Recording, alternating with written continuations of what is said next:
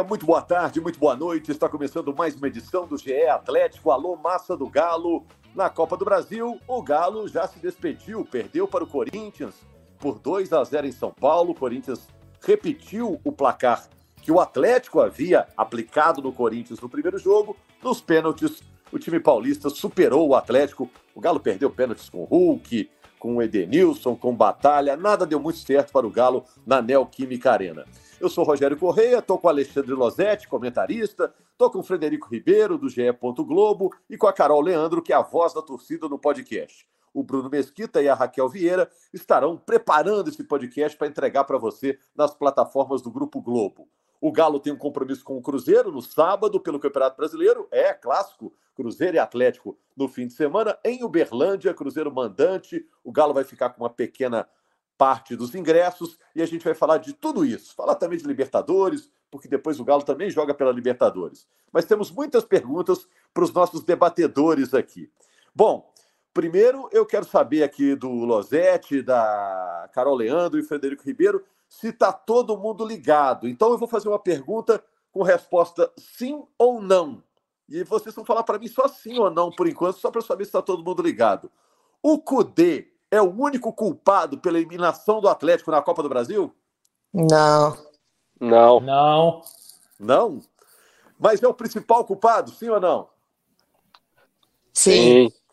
É, pois é, Sim, tá sim, vendo? sim, sim. Vocês estão concordando em tudo. Vou perguntar também se a temporada do Atlético já foi comprometida, se há tempo para o Atlético se recuperar psicologicamente para o clássico contra o Cruzeiro. E queria depois saber também do Fred se o Alan e o Natan Silva vão sair também. Mas vamos ficar nesse jogo do Corinthians primeiro. Losete, você que é a nossa visita aqui, nossa visita ilustre, fala sobre esse jogo. Por que, que o Corinthians eliminou o Atlético, sendo que duas semanas atrás pouca gente imaginaria isso, pelo que os times estavam jogando e pelo placar que o Galo construiu no primeiro jogo? Fala, Rogério, tudo bem, amigo? Um abraço, obrigado pelo convite. É, um beijo para Carol, um abraço para o Fred, para todos os atleticanos, toda a massa que está ouvindo a gente. É, a resposta não é tão simples assim, mas vamos, vamos tentar resumir o que eu penso. É, eu não contesto a decisão de nenhum treinador do futebol brasileiro quando ele decide preservar jogadores é, nesse calendário insano que a gente vive, e a gente sabe que esses meses, esse maio até a data FIFA de junho, é uma maratona muito desgastante que custa muito a todos os times que estão envolvidos nessas competições, e quanto melhores são os times, mais competições e mais jogos eles têm. O meu ponto é, é a partir da decisão que você toma, você está assumindo riscos, até mesmo se você entra com todos os seus considerados titulares, você está assumindo riscos. E a gente tem que analisar o efeito disso. É, o que acontece a partir dessas decisões. O que aconteceu foi que o Cudê tirou cinco titulares, e eu me permito chamar de titulares porque ele havia repetido a formação contra o Atlético Paranaense e contra o Palmeiras, em dois jogos chave também para a temporada, e ele não costuma repetir a escalação, foi só a segunda vez no ano que ele fez isso. Então, se ele fez agora, eu me permito chamar esses jogadores de titulares. Uh, e quando ele escolhe preservar cinco, os substitutos não foram bem. É, e pode-se questionar até a escolha dos substitutos. Né? Ele resolveu tirar o Gemerson, que é o zagueiro que mais jogou no ano. Entrou Maurício Lemos, que não fez um bom jogo. Poderia ter entrado o Hever, poderia ter entrado o Bruno Fux. Ele escolheu o Lemos, o Lemos não jogou bem. Ele tirou o Rubens, que hoje é o titular da lateral esquerda. Poderia ter colocado o Dodô, que é um lateral de origem, mas escolheu o Patrick, que não foi bem. E aí também existe a surpresa que o Atlético possivelmente levou quando viu um Corinthians com três zagueiros, com o Fagner jogando bem adiantado como ala e duelando quase que o tempo todo com o Patrick, levando ampla vantagem nesse duelo contra um jogador que não estava na sua posição mais habitual. Uh, trocar o Hulk por qualquer substituto é muito custoso tecnicamente para o time. Uh, e entrou o Vargas, que, na minha visão, fica muito distante do que o Hulk entrega. Agora, não acho, porque nas suas perguntas iniciais eu disse que ele não é o único culpado, não acho que esse tipo de decisão seja tomada apenas pelo treinador, principalmente por um clube que vive dificuldades financeiras, e o Fred vai falar sobre isso daqui a pouco, que fala em vender jogadores para fazer caixa e que estava disputando uma competição que financeiramente também é muito importante, por isso imagino que esse tipo de decisão tenha que ser tomada, e eu não sei como foi tomada no Atlético, mas tenha que ser tomada em conjunto pela direção e pela comissão técnica. O fato é que eu acho que o Atlético se surpreendeu com o que encontrou do outro lado. Imaginava o Corinthians de 15 dias atrás, que era muito mais fraco, encontrou um time fortalecido e não soube reagir muito pelas escolhas do treinador. É, tem gente hoje dizendo que o Atlético foi soberbo, que escalou um time misto para pegar o Corinthians lá em São Paulo, num jogo de Copa do Brasil importante. O próprio Corinthians, com o Roger Guedes, é, Carol, vendeu essa ideia de que o Atlético pode ter, de certa forma, é, achado que o Corinthians não era tão problemático assim. Você viu dessa maneira? O Atlético pode ter agido assim? Oi, Rogério, eu vejo, eu vejo, infelizmente, eu vejo dessa maneira. Para mim, o Galo, o Galo foi um pouco arrogante. Você, quando vai para uma oitava de final, mesmo tendo a vantagem, e você resolve poupar alguns jogadores, é porque você está muito confiante nessa, nessa classificação e está subestimando o poder de reação do seu adversário. O que não se mostrou tão errado no início do jogo, né? O Galo estava com o jogo até bem controlado, até que a falha individual a gente toma o gol e aí traz o Corinthians com a torcida toda para cima e aí sim vira uma, uma correria, vira uma pressão. Mas eu acho que a, a decisão em si de, de poupar alguns jogadores passa um pouco de soberba. E eu acho que não é só a questão técnica, né? De você tirar o Bataglia, que estava bem, colocar o Otávio, de tirar o Rubens, que custou a se acertar, e quando está se acertando, e colocar o Patrick. Eu acho que é a própria mentalidade que você pra, passa para os atletas que estão entrando, sabe? Quando você resolve poupar numas oitavas de final, você não dá para esse jogo a importância que ele deveria ter. E eu acho que os atletas também se comportaram dessa maneira. Nos dois gols que nós sofremos, é, tem displicência total. O Otávio, na hora de recuar aquela bola, o Lemos, que foi totalmente surpreendido com ela, depois, no segundo gol, o Zarate, que acha que a bola saiu, para no lance. Dois segundos que ele parou no lance foi o tempo ideal que o, que o Roger Guedes teve de suspiro a mais. É óbvio que tem o mérito né, do passe do Renato Augusto no primeiro gol, teve o mérito da jogada bonita que fez o Roger Guedes, mas se você tá ligado, você pelo menos aumenta a dificuldade do seu adversário. O Galo nem sequer fez isso. Depois tomou, tomou bola na trave no primeiro tempo, bola na trave no segundo, escapou de uma goleada no, no tempo normal e chegou para os pênaltis cambaleando, chegou para os pênaltis com a moral lá embaixo.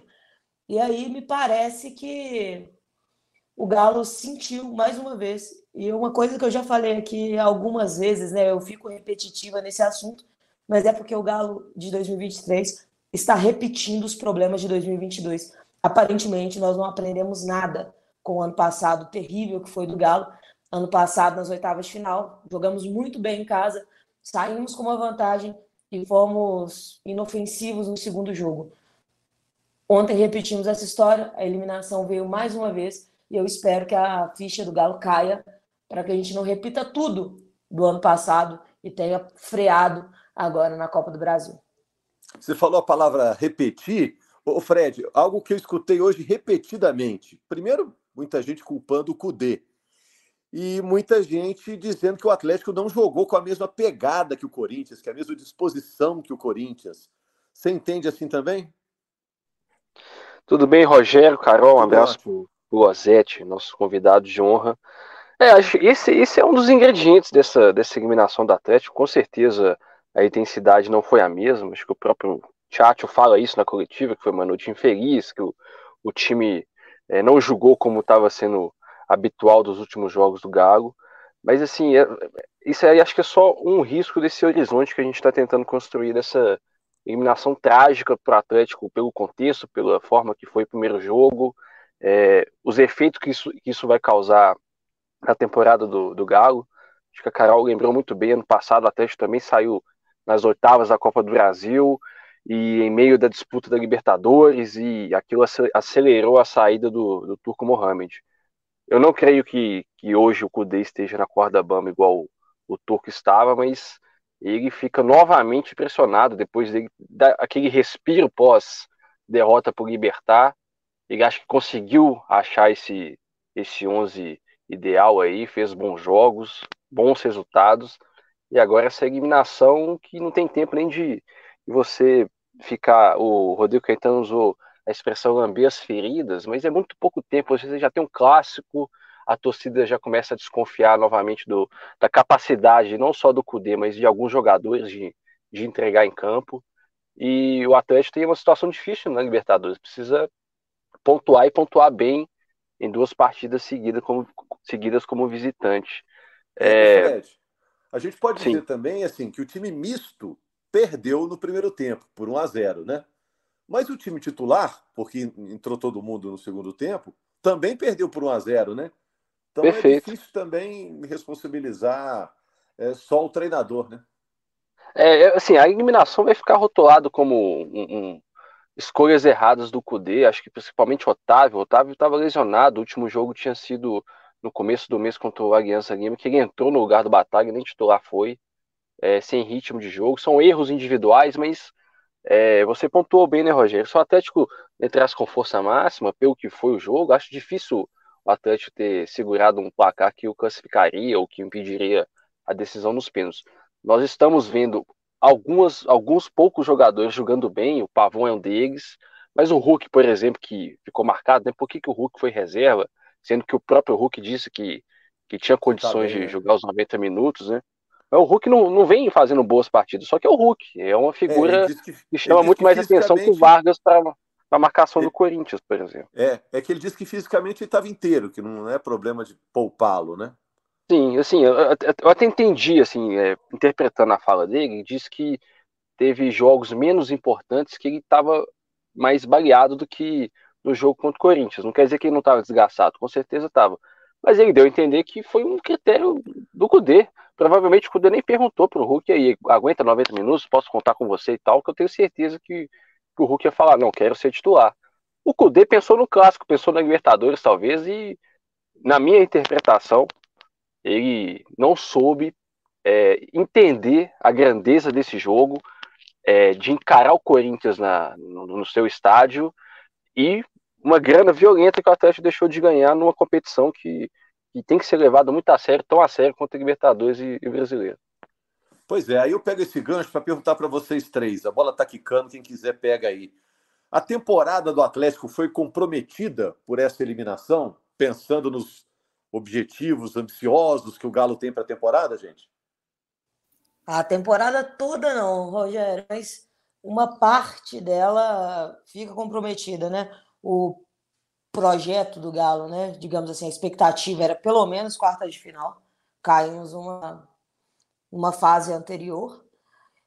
E a Libertadores tá muito. O Galo ainda está nessa batalha para classificar e o Campeonato Brasileiro é o que se desenha mais difícil, porque se já é complicado você rodar elenco e você ter elenco nas Copas, no Brasileirão, então, que é, um, é muito longo, é, dificulta mais. Eu acho que, ela, que essa eliminação ela dificulta mais moralmente a nossa, a nossa temporada, porque ela vai tirando a confiança, tira a expectativa, diminui, você dá um vários passos atrás. O Fred foi cirúrgico, a gente voltou na etapa que a gente estava lá atrás, quando a gente desconfiava muito do trabalho, desconfiava muito de alguns, de alguns jogadores. E aí a gente agora se voltou para essa situação exatamente por causa de uma eliminação e da forma que essa eliminação se desenhou, desde a hora que escala reservas, algumas falhas individuais e coloca os titulares e o time já parece abatido a ponto de não conseguir nenhuma reação, isso vai, vai tirando a nossa confiança. Porque assim como a gente pegou o Corinthians, que é muito forte em casa, e a gente falou isso aqui várias vezes, enfrentar o Corinthians lá é sempre uma luta, a gente vai ter adversários assim na Libertadores. E se todas as vezes que a gente enfrentar adversários assim, a gente apagar, a gente perder o poder de reação, a gente se sucumbir ao jogo, aí é impossível ser campeão de alguma coisa esse ano. Então, eu acho que a, abala mais moralmente do que efetivamente a temporada inteira. Só que é muito diferente quando você é eliminado para um, um adversário que você vê ele com qualidades superiores às suas e que isso vai se desenhando na, na desclassificação. Ontem não, ontem eu acho que o Corinthians tem todos os méritos, o Galo não jogou sozinho, então não é só erro do Galo, mas o Galo ajudou demais a vida do Corinthians ontem. Não precisava ter sido dessa maneira. Se, por exemplo, ele escala o time titular e acaba sendo eliminado da mesma maneira, a gente pelo menos ficava com a sensação de que o Galo tentou, que o Galo buscou. Se o Galo termina esse jogo lutando pela classificação, de fato, a gente vendo isso, pelo menos te muda a sensação na hora de ser desclassificado. Ontem não. Ontem a gente fica com a sensação de que o Galo não tentou em hora nenhuma essa classificação.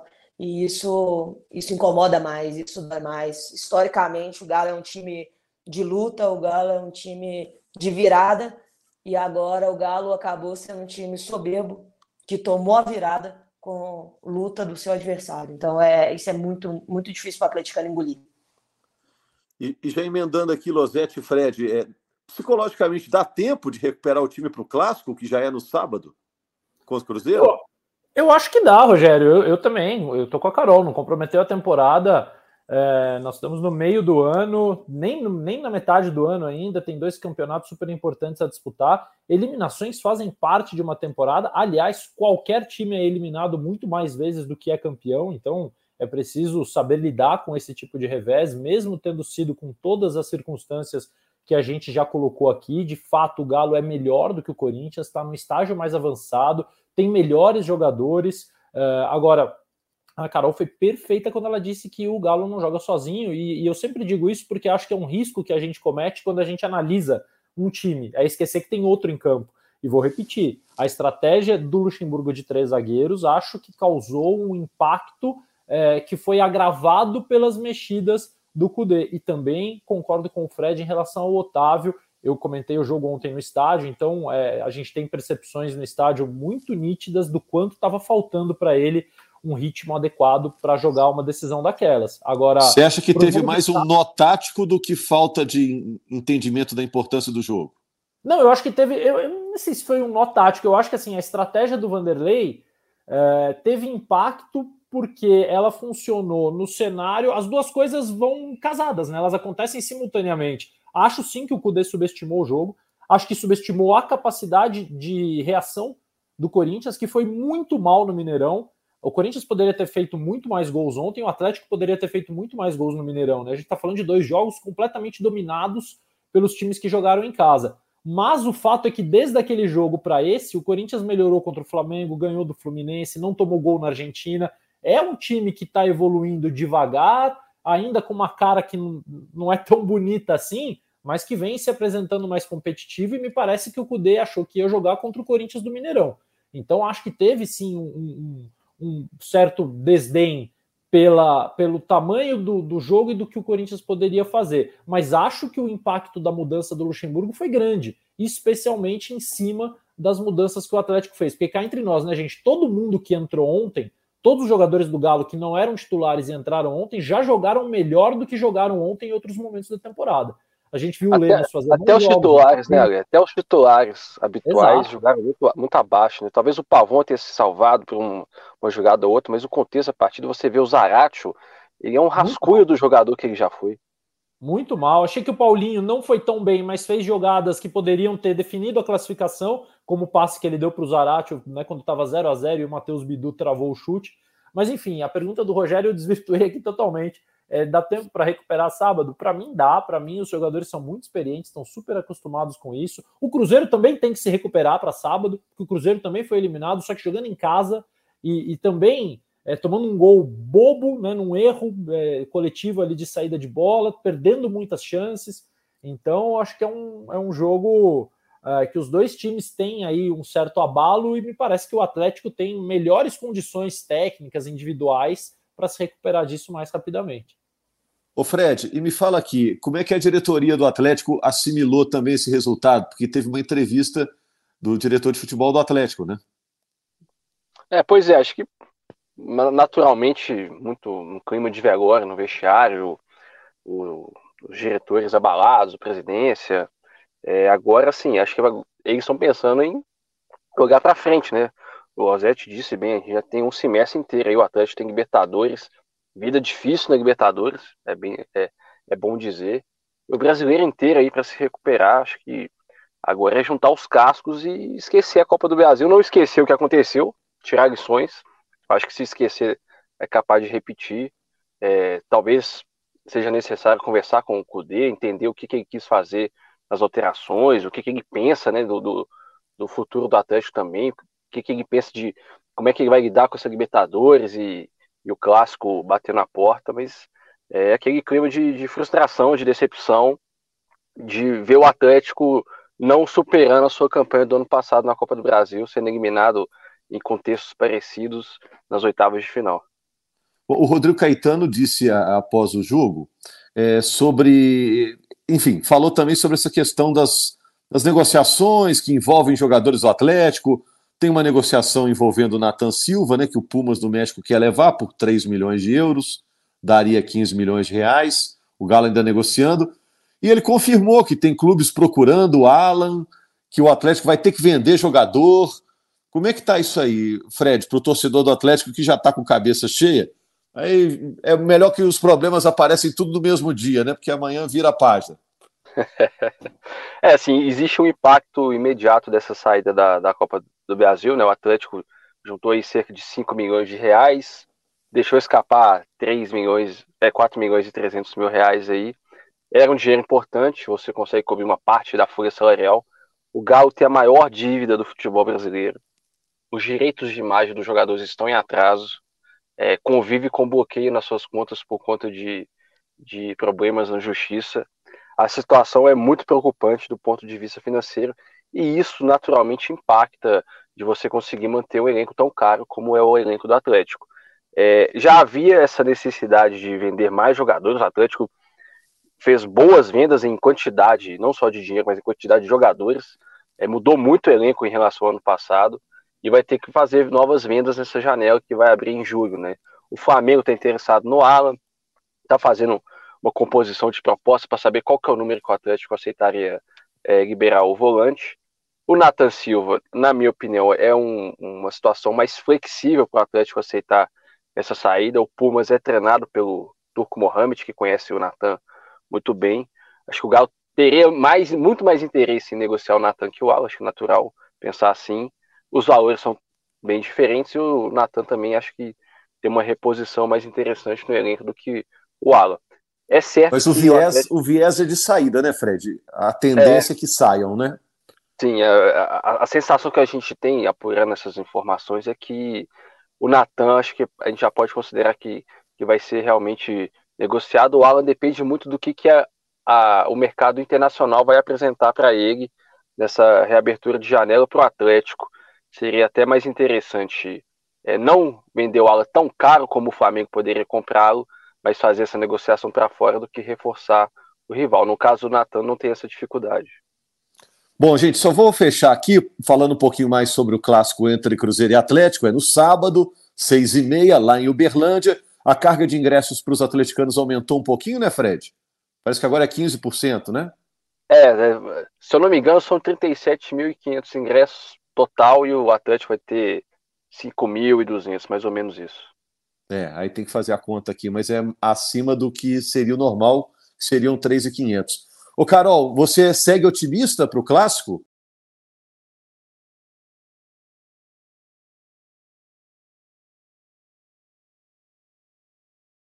Ô, Rogério, para o clássico, eu, eu sigo com a mesma expectativa que eu tinha, que eu tinha antes, que era uma de, de vitória. E eu acho que sábado também os jogadores vão querer se provar, né? Então, acho que ninguém, ninguém quer uma, uma derrota, até para levantar a cabeça para o jogo de terça-feira. É importante pegar moral. A gente citou aqui no podcast segunda-feira sobre o como essa vitória em cima do Fluminense podia ser importante para a moral do Corinthians. E acabou, eu acho que, que foi. E agora o Galo vai precisar desse jogo do fim de semana até para levantar essa moral para a decisão que o DEC vai ter na Libertadores na, na terça-feira. Torcida do Galo teve a sua carga aumentada, já tem muitos atleticanos garantidos.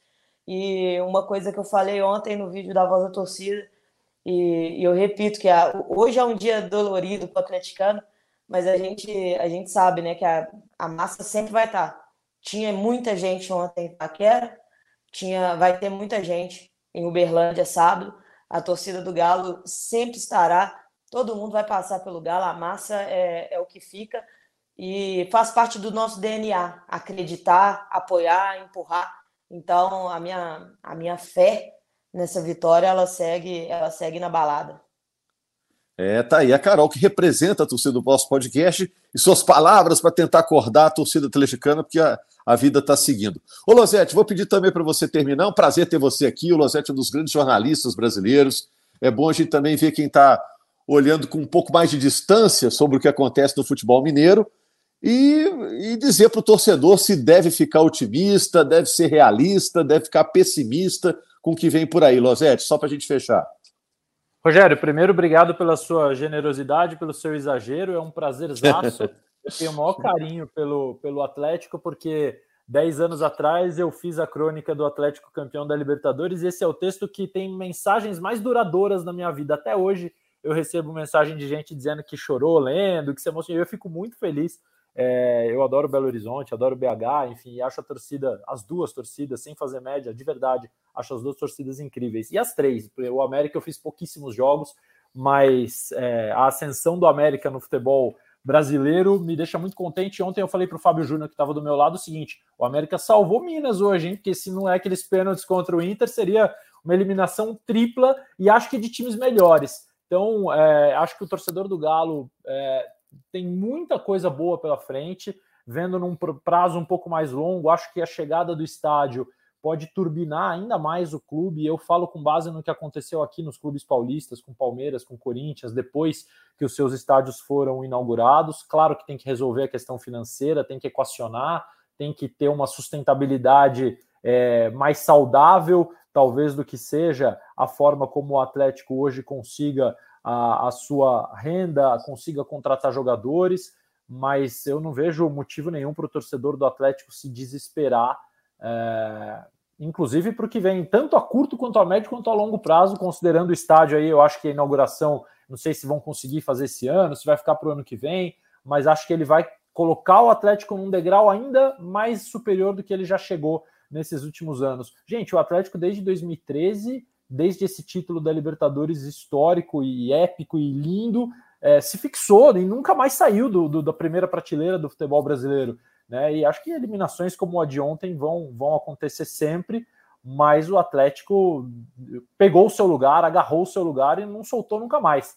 Então não vejo nenhum motivo para o torcedor não ser otimista e não curtir esse momento que o time vive, que tem muito time grande no futebol brasileiro que está remando, remando, remando e não chega nesse patamar. Valeu, Losete. É, realmente tem muita coisa pela frente, você citou muito bem, além da Libertadores, que o Galo está precisando ainda pontuar contra o Aliança fora de casa na terça-feira. Depois tem mais um jogo com o Libertar para garantir classificação para a próxima fase. Tem ainda o brasileiro e tem, é claro, a inauguração do estádio, que vai ter peso de título para o torcedor atleticano, é algo aguardado há muito tempo, deve rolar esse ano ainda. Muito obrigado, Losete, muito obrigado, Carol, muito obrigado, Fred, obrigado a você, torcedor atleticano. Estaremos de volta na segunda-feira para falar do clássico entre Cruzeiro e Atlético, repercutindo o duelo lá em Uberlândia. Combinado? Grande abraço a todos.